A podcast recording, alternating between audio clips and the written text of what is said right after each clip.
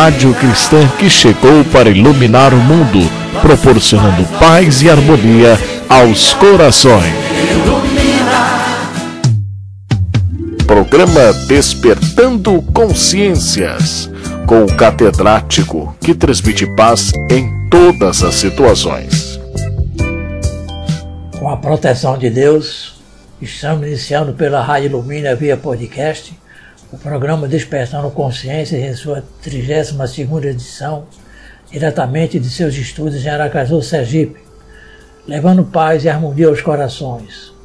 Hoje comparece ao programa a nossa ilustre amiga doutora Norma Alves Oliveira, médica psiquiatra, mestre em Ciências da Saúde pela UFS, pós-graduação em Psicologia Transpessoal e em Terapia Regressiva, membro da Associação Brasileira de Psiquiatria, da Associação Médico Espírita do Brasil, presidente da Associação Sergipana de Psiquiatria, autora dos livros Transtorno Mental sob um Novo Prisma, Associação entre Depressão e Síndrome Coronariana, Aguda e Psicanálise Transpessoal e Terapia de Vivências Passadas. Palestrante espírita e articulista da revista Atração, vai abordar assuntos de interesse geral. Dentro de alguns minutos estaremos com ela no ar. Aguarde! Teremos um intervalo musical na companhia da canção A Vida Tem Sol, com Elizabeth Lacerda.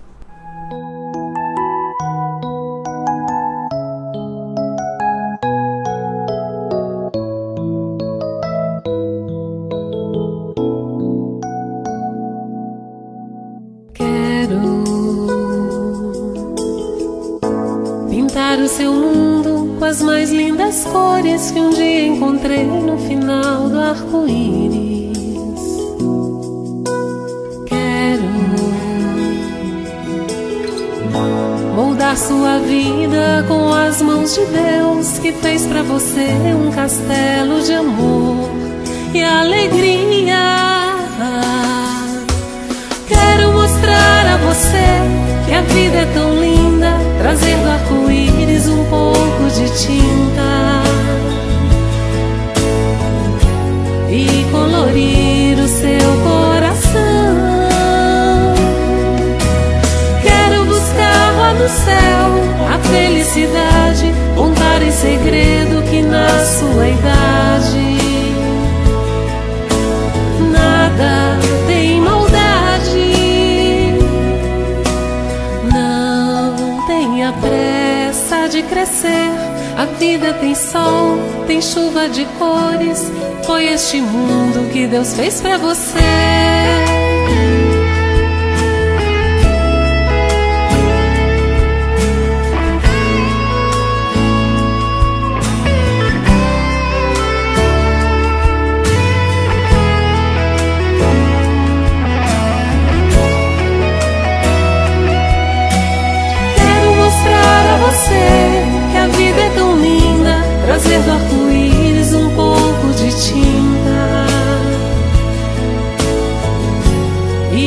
Colorir o seu coração. Quero buscar lá no céu a felicidade, contar em segredo que na sua idade nada tem maldade.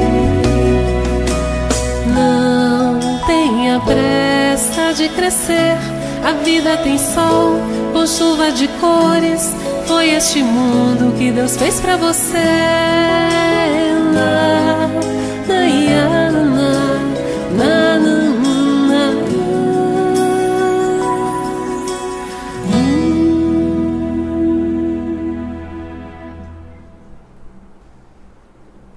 Na semana passada concluímos a pesquisa e estudo sobre a vida de Amélie Boudet. Hoje nós estamos voltando aqui, grandes vultos do Espiritismo, abordando a Nária Franco. Nascida na cidade de Resende, estado do Rio de Janeiro, no dia 10 de fevereiro de 1856, e desencarnada em São Paulo no dia 13 de janeiro de 1919. Seu nome de solteira era Anália Emília Franco, Após consorciar-se em matrimônio com Francisco Antônio Bastos, seu nome passou a ser Anália Franco Bastos. Entretanto, é mais conhecida por Anália Franco. Com 16 anos de idade, entrou num concurso da Câmara dessa cidade e logrou aprovação para exercer o cargo de professora primária. Trabalhou como assistente de sua própria mãe durante algum tempo. Anteriormente, em 1985, diplomou-se normalista em São Paulo. Foi após a lei do ventre livre que sua verdadeira vocação se exteriorizou. A vocação literária já era, por esse tempo, notável. Como literata, jornalista e poetisa, entretanto, chegou ao seu conhecimento que os nascituros de escravos estavam previamente destinados à roda da Santa Casa da Misericórdia já perambulavam mendicantes pelas estradas e pelas ruas. Os negrinhos expulsos das fazendas por impróprios para o trabalho não eram, como até então, negociáveis. Com seus pais, os adquirentes de cativos davam preferência às escravas que não tinham filhos no ventre. Anário escreveu apelando para as mulheres fazendeiras trocou seu cargo na capital de São Paulo por outro no interior, a fim de socorrer as criancinhas necessitadas num bairro de uma cidade do norte do estado de São Paulo. Conseguiu uma casa para instalar uma escola primária. Uma fazendeira rica lhe cedeu a casa escolar com a condição que foi frontalmente repelida por Adália não deveria haver promiscuidade de crianças brancas e negras. Diante dessa condição humilhante, foi recusada a gratuidade do uso da casa, passando a pagar um aluguel. A fazendeira guardou ressentimento à altivez da professora, porém, naquele local, Anália inaugurou a sua primeira e original casa maternal Começou a receber todas as crianças que lhe batiam a porta, levadas por parentes ou apanhadas nas moitas e desvios dos caminhos. A fazendeira, abusando do prestígio político do marido, vendo que a sua casa, embora alugada, se transformara num albergue de negrinhos, resolveu acabar com aquele escândalo em sua fazenda.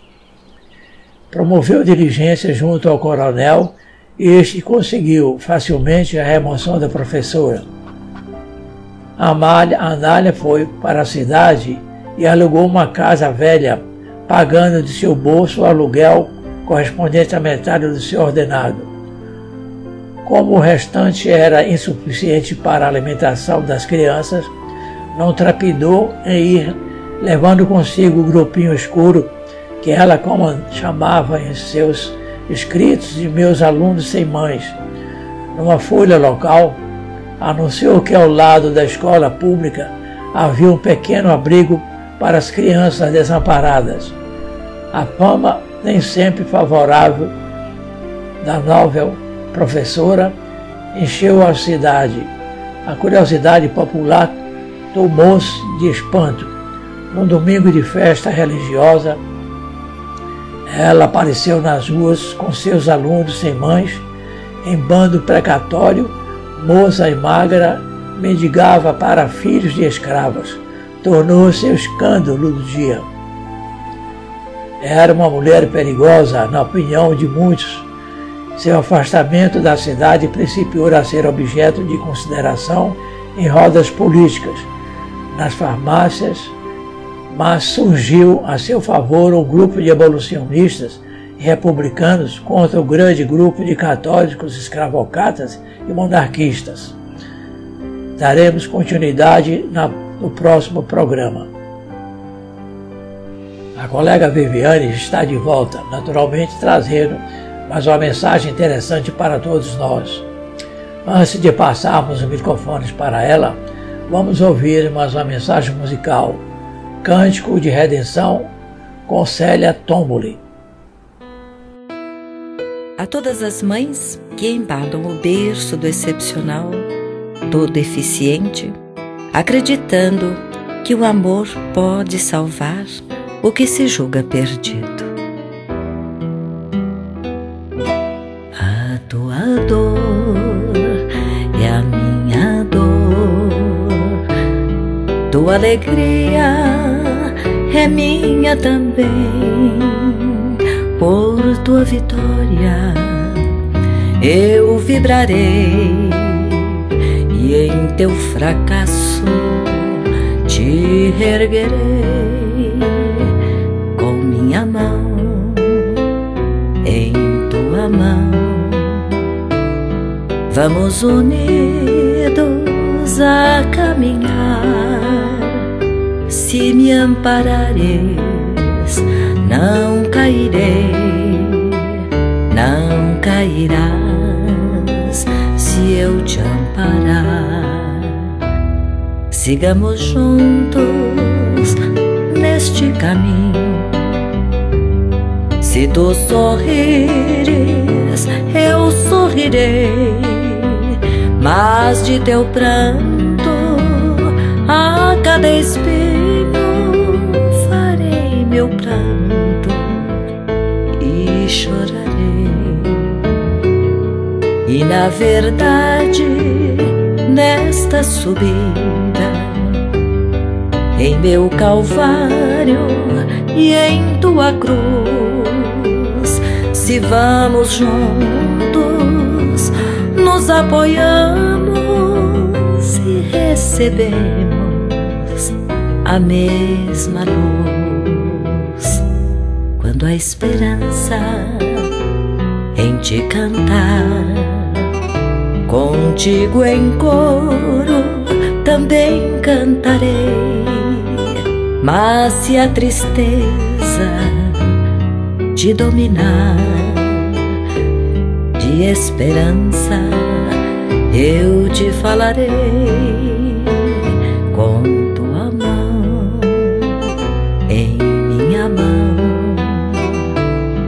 Será difícil esmorecer, juntos faremos uma oração e bem mais fácil será vencer.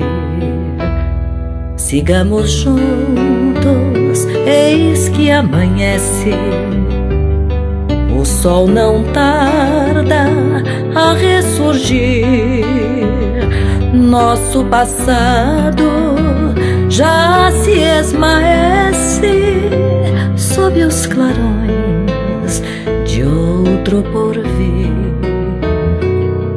E bem dizendo esta subida, nosso Calvário e nossa cruz, chorando juntos, juntos sorrindo, alcançaremos a eterna luz.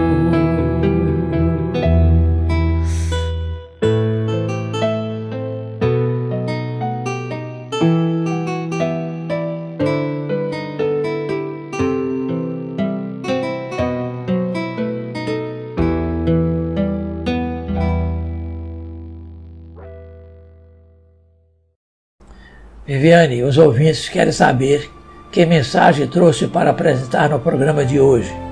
Por obsequio. A Escola do Coração. O lar, na essência, é a academia da alma. Dentro dele, todos os sentimentos funcionam por matérias educativas. A responsabilidade governa, a afeição inspira, o dever obriga, o trabalho soluciona a necessidade propõe, a cooperação resolve, o desafio provoca, a bondade auxilia, a ingratidão espanca, o perdão balsamiza, a doença corrige, o cuidado preserva, o egoísmo aprisiona, a renúncia liberta, a ilusão ensombra, a dor ilumina, a exigência destrói, a humildade refunde, a luta renova, a experiência edifica. Todas as disciplinas referentes ao aprimoramento do cérebro são facilmente encontradas nas universidades da Terra, mas a família é a escola do coração, erguendo seres amados à condição de professores do Espírito. E somente nela conseguimos compreender que as diversas posições afetivas que adotamos na esfera convencional são apenas caminhos para a verdadeira fraternidade que nos irmana a todos no amor puro, em sagrada união diante de Deus. Fonte o Espírito Emmanuel na psicografia de Francisco Cândido Xavier, do livro Seara dos Médios. Conforme foi anunciado na abertura do programa, é chegado o momento de ouvirmos a nossa distinta amiga doutora Norma Oliveira, que vai nos brindar uma bela mensagem discorrendo sobre os problemas e os sofrimentos atuais que se tornaram verdadeiros flagelos também essenciais os convidamos para ouvirmos com atenção o que ela tem para revelar. Antes de passarmos os microfones, vamos realizar uma breve harmonização ouvindo a música A Força da Fé com Paula Zampi.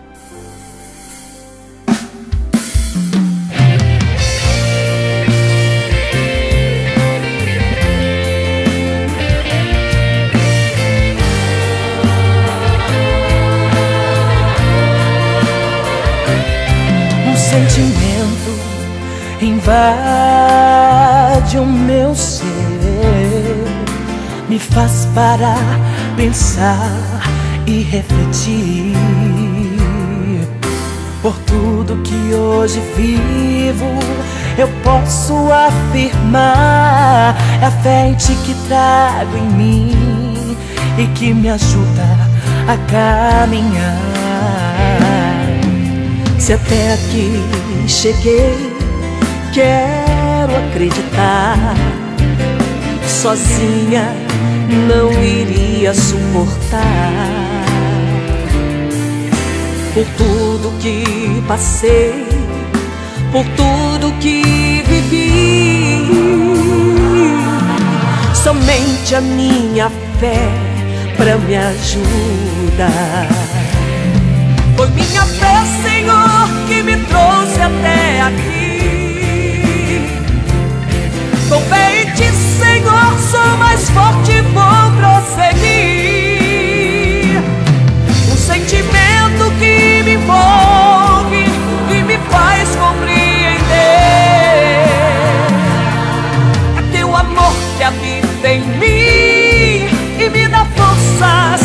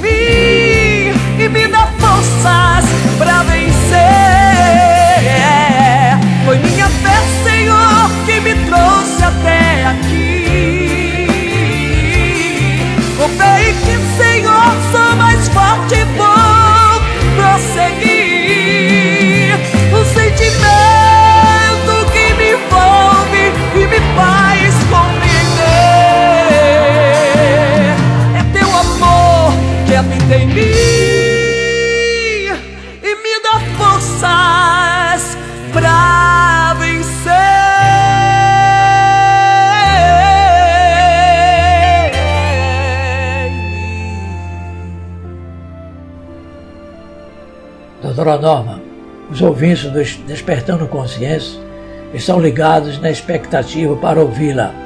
Os microfones da emissora já estão disponibilizados para sua fala. Por favor. Olá, queridos amigos, produtores e ouvintes deste programa. Quanta alegria estar aqui com vocês, participando deste maravilhoso trabalho que tem levado a luz do conhecimento libertador e enriquecedor para aqueles que desfrutam das benesses de ouvi-lo. Gratidão por estar aqui com vocês. Vamos abordar a questão da imunidade espiritual e a conduta espírita diante dos flagelos sociais. O nosso planeta Terra passa por um momento muito delicado. Estamos passando pela pandemia da Covid-19, que já ceifou quase 2 milhões de pessoas. O mundo estertora na busca de soluções e muitos conflitos sociais têm emergido. Vamos nos fundamentar para tecer nossas considerações inicialmente no Livro dos Espíritos, na questão 737, quando Kardec pergunta com que fim fere Deus a humanidade por meio de flagelos destruidores. E a resposta é a seguinte: para fazê-la progredir mais depressa. Já não dissemos se a destruição a necessidade para a regeneração moral dos espíritos que, em cada nova existência, sobem um degrau na escala do aperfeiçoamento? Preciso é que se veja o objetivo, para que os resultados possam ser apreciados. Somente do vosso ponto de vista pessoal os apreciais. Daí vem que os qualificais de flagelos, por efeito do prejuízo que vos causa. Então, gente, essa fala nos alerta para uma confiança nos desígnios de Deus, ciente de que tudo concorre para a harmonia universal e que tudo tem uma razão de ser. Mas, seria esse o único caminho para a evolução do planeta? Vamos novamente ao Livro dos Espíritos, na questão 738, quando Kardec pergunta: Para conseguir a melhoria da humanidade, não podia Deus empregar outros meios que não os flagelos destruidores? E ele obtém a seguinte resposta: Pode, e os emprega todos os dias, pois que deu a cada um os meios de progredir, pelo conhecimento do bem e do mal. O homem, porém, não se aproveita desses meios.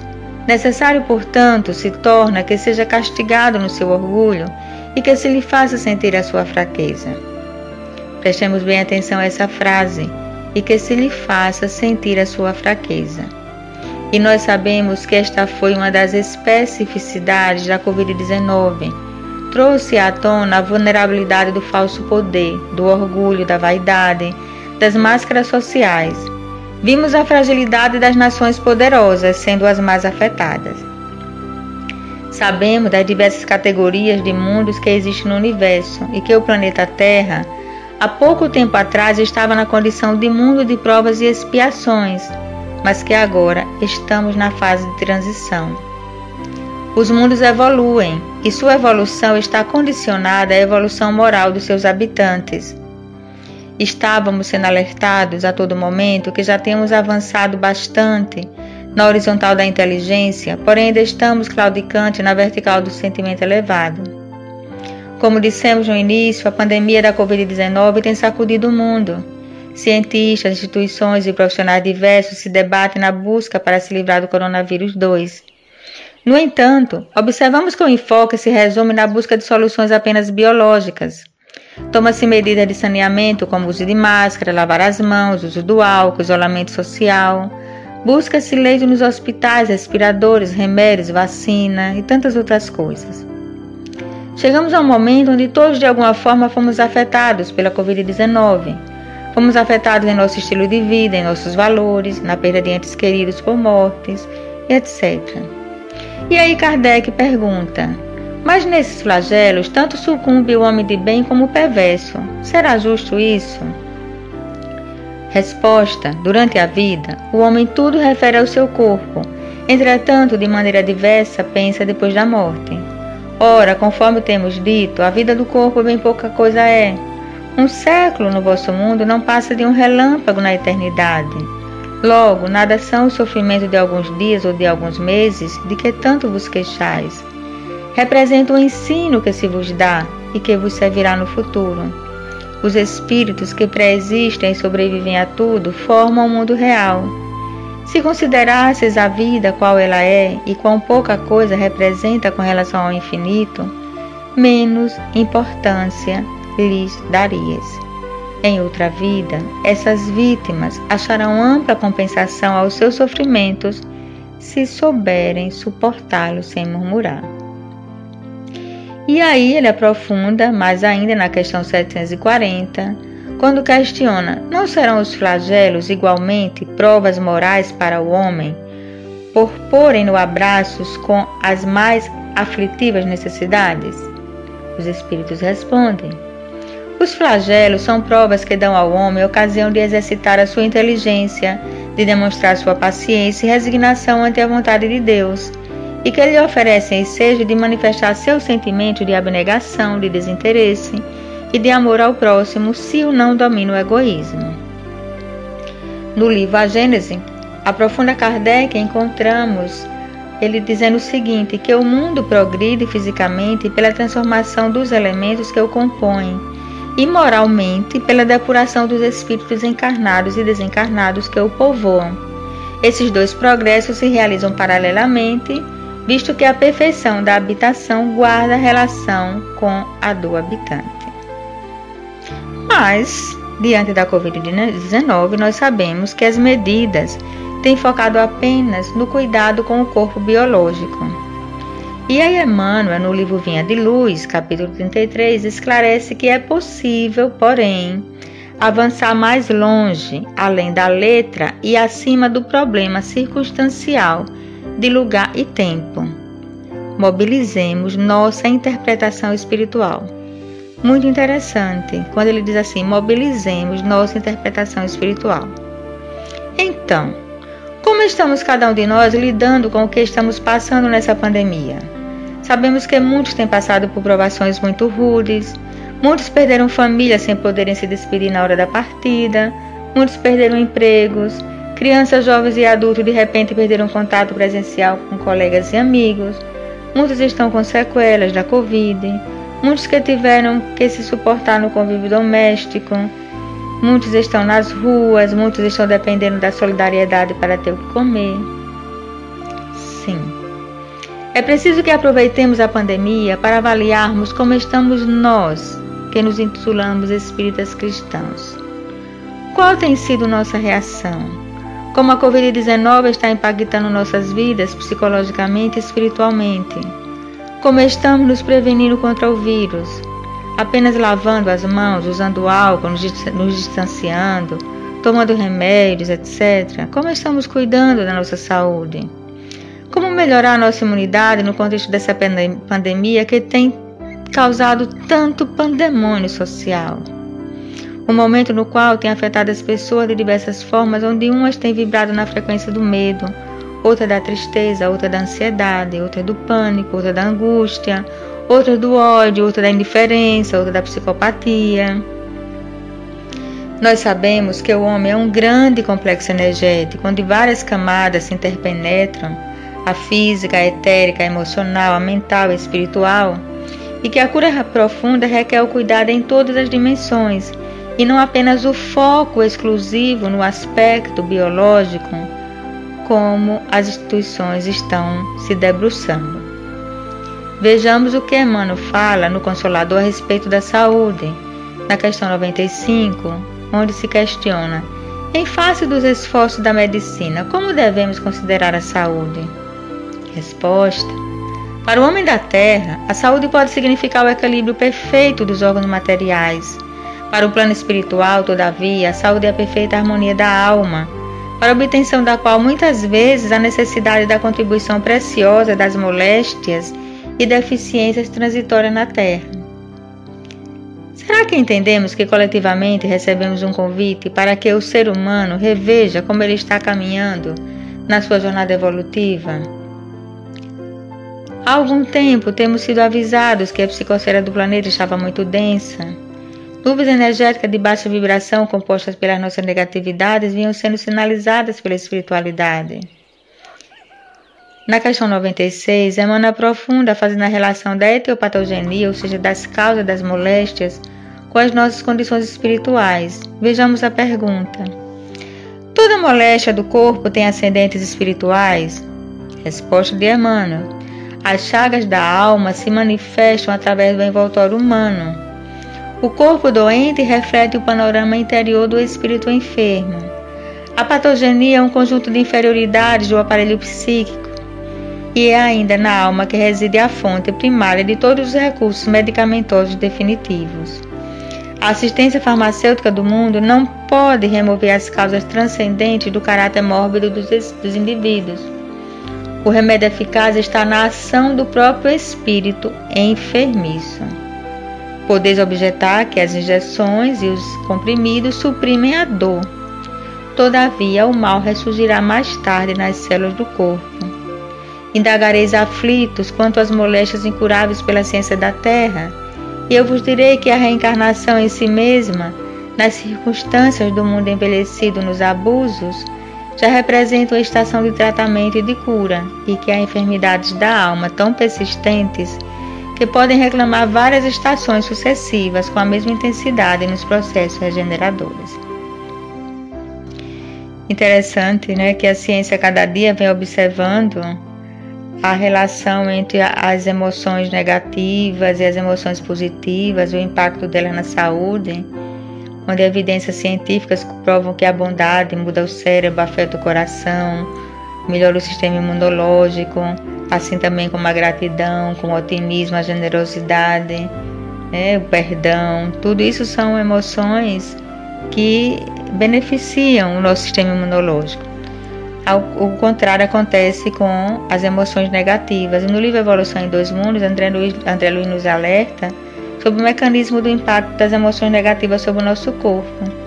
Assim ele fala: a recordação dessa ou daquela falta grave, mormente daquelas que jazem recalcadas no perispírito, sem que o desabafo e a corrigenda funcionem por válvulas de alívio às chagas ocultas do arrependimento cria na mente um estado anômalo que podemos classificar de zona de remorso, em torno da qual a onda viva e contínua do pensamento passa a enovelar-se, em circuito fechado sobre si mesma, com reflexo permanente na parte do veículo psicossomático. No livro Conduta Espírita, ele coloca: o perdão das ofensas e a reconciliação com os inimigos são tão necessários à nossa sobrevivência quanto o oxigênio do ar ambiente. A irradiação do ódio é portadora de carga destrutiva que não raro corrói as engrenagens do emissor, como alcança aquele contra quem vai direcionada caso este sintonize na faixa de equivalência vibratória. Em conduta espírita, novamente André Luiz coloca que o não perdão conduz o indivíduo a um estado de estresse todas as vezes que se lembrar da ofensa, desencadeando no organismo a clássica reação de luta e fuga, e o organismo é solicitado liberando substâncias tais como adrenalina e cortisol, dentre outras que desencadearão o aumento da frequência cardíaca, respiratória e a liberação de glicose, apenas para citar de forma básica o que ocorre. Joana de Angeli, no livro Homem Integral, coloca que os danos que o ódio proporciona ao psiquismo, por destrambelhar a delicada maquinaria orgânica que esteriliza o pensamento, torna-se de difícil catalogação Simultaneamente, advêm reações orgânicas que se refletem nas funções hepática, digestiva, circulatória, dando origem a processos cancerígenos cardíacos cerebrais. É muito interessante né, essas questões, porque cada vez mais existem, como nós dissemos, pesquisas científicas mostrando a importância da nossa relação com a espiritualidade, na nossa relação com a religiosidade e o, o impacto né, delas na nossa saúde é, várias pesquisas, como uma revisão sistemática com uma amostra de 98.975 sujeitos, encontrou a questão da religiosidade e espiritualidade relacionada a um menor número de doenças, principalmente de doenças como depressão.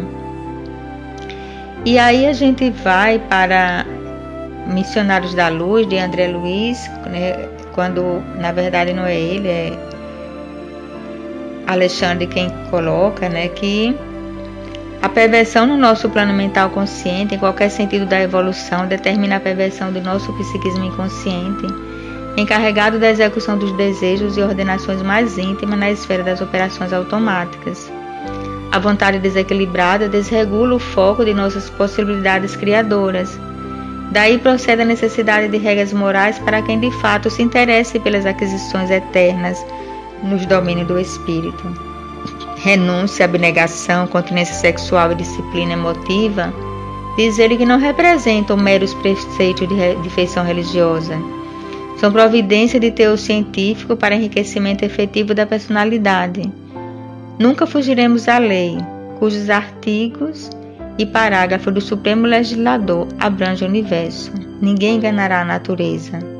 Centros vitais desequilibrados obrigarão a alma à permanência na situação de desequilíbrio.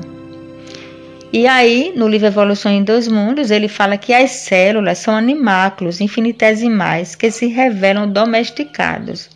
Preste bem atenção, viu, minha gente? Essa fala de André Luiz em Evolução em Dois Mundos. Ele diz: Podemos domesticar nossas células para que elas obedeçam ao nosso comando. O pensamento é capaz de engrandecer o nosso sistema imunológico. As células demonstram o comportamento natural do operário em serviço sob as ordens da inteligência, trabalhando em equipe de maneira coesa e eficaz sob o influxo da inteligência. Em Mecanismo da Mediunidade, ele fala que o pensamento é uma força que é devidamente orientada no sentido de garantir o nível das entidades celulares no reino fisiológico garante a sua mobilidade no sentido de conter a invasão de microorganismos. É capaz de acelerar a velocidade, o pensamento é capaz de acelerar a velocidade com que as células no nosso sistema imunológico se movimentam e influenciam a capacidade delas engolirem as bactérias, ou seja, elas ficam mais ofensivas. Isso é muito interessante, quer dizer, é muito profundo. Né? Então ele ainda diz assim: que amparo aos outros cria amparo a nós próprios, motivo por quê? Os princípios de Jesus, desterrando de nós toda animalidade, toda crueldade, toda avareza e todo orgulho, estabelecem a imunologia perfeita em nossa vida interior. A prática do bem, diz ele, é capaz de restabelecer a imunologia perfeita. E a gente lembra Allan Kardec quando fala que a felicidade não é deste mundo, mas que deve ser buscada o tempo todo. Você vai ser feliz na medida em que proporciona felicidade aos outros. E após essas reflexões, a gente conclui com a mensagem do livro Conduta Espírita, de André Luiz, no capítulo 36, que intitula-se Perante a Enfermidade. Então, qual a nossa conduta? Que conduta a gente deve ter perante a enfermidade? Então, diz André Luiz, perante a enfermidade, sustentar inalteráveis a fé e a confiança, sem temor, queijo revolta, sempre que enfermidades conhecidas ou inesperadas lhe visitem o corpo lhe assediam lá. Cada prova tem uma razão de ser, com o necessário discernimento. Abster-se do uso exagerado de medicamentos capazes de intoxicar a vida orgânica. Para o serviço da cura, todo medicamento exige dosagem. Desfazer ideias de temor ante as moléstias contagiosas ou mutilantes, usando a disciplina mental e os recursos da prece. A força poderosa do pensamento tanto elabora quanto extingue muitos distúrbios orgânicos e psíquicos. Sabendo que todo sofrimento orgânico é uma prova espiritual dentro das leis kármicas, jamais recear a dor, mas aceitá-la e compreendê-la com desassombro e conformação. A intensidade do sofrimento varia segundo a confiança na lei divina aceitar o auxílio dos missionários e obreiros da medicina terrena, não exigindo proteção e responsabilidade exclusiva dos médicos desencarnados. A eterna sabedoria tudo dispõe em nosso proveito. Afirmar-se mentalmente em segurança acima das enfermidades insidiosas que lhe possam assaltar o organismo, repelindo os pensamentos e as palavras de desespero ou cansaço na fortaleza de sua fé. A doença pertinaz leva à purificação mais profunda. Aproveitar a moléstia como período de lições, sobretudo como tempo de aplicação dos valores alusivos à convicção religiosa. A enfermidade pode ser considerada por termômetro da fé. E aí a gente finaliza com a frase do Mestre: Vinde a mim, todos os que estáis cansados e oprimidos, e eu vos aliviarei. Obrigado, queridos amigos, por estar conosco nesse momento. Abraços a todos. Estamos concluindo mais uma edição do programa Despertando Consciência pela Rádio Ilumina, agradecendo a valiosa presença e apresentação de nossa convidada. Que Jesus a ilumine e abençoe sempre mais. Oportunamente queremos tê-la novamente em nosso programa. Aos nossos distintos ouvintes, reconhecimento da equipe pelo apoio através da audiência. Avisamos a todos que na próxima semana tem mais. Estaremos de volta com a permissão de nosso Pai Celestial. Fraterno abraço a todos e até lá.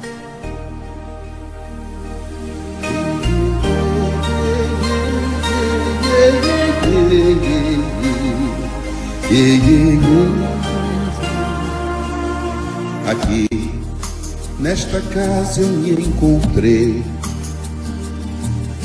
Entrei e aqui dentro vi saída.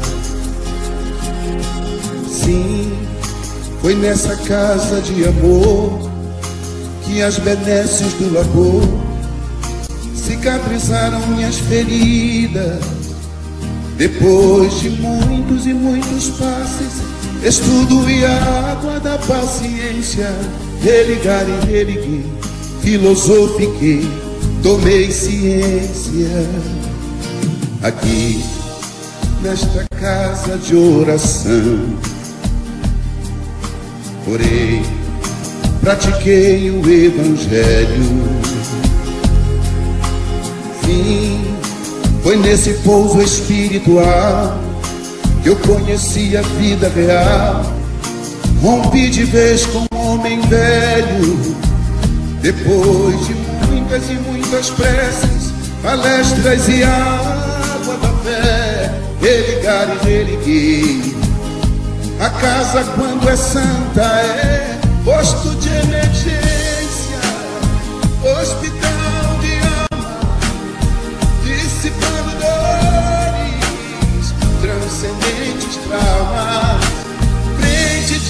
serviço, que a todos levanta pronto atendimento de Deus, oh Santa Casa Santa. Eu fiz amigos do peito, pessoas com quem posso contar. Atendimento fraterno, culto do Evangelho no lar. Sim, nessa oficina de Jesus, chorei cantando quanta luz com as vibrações desse lugar. Depois de muitas e muitas quedas, me fortalecendo na fé, religar e reerguer. A casa, quando é santa, é posto de emergência, hospital de alma, dissipando dores, transcendentes traumas de serviços que a todos levanta, pronto atendimento de Deus, oh Santa Casa Santa. Por isso canto e dou graças a Deus, secando lágrimas nos olhos meus, depois de muitas e muitas preces palestras e água da fé, religar e reerguer.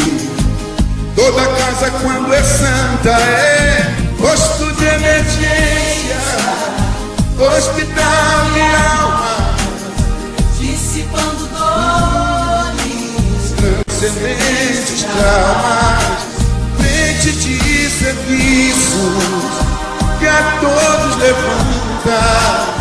Pronto atendimento de Deus, oh, Santa Casa Santa, posto de emergência, hospital e alma, dissipando dores, transcendentes traumas, frente de serviço que a todos levanta, pronto atendimento de Deus. É santa Casa Santa, frente de serviços que a todos levanta. Pronto atendimento de Deus. É santa Casa Santa.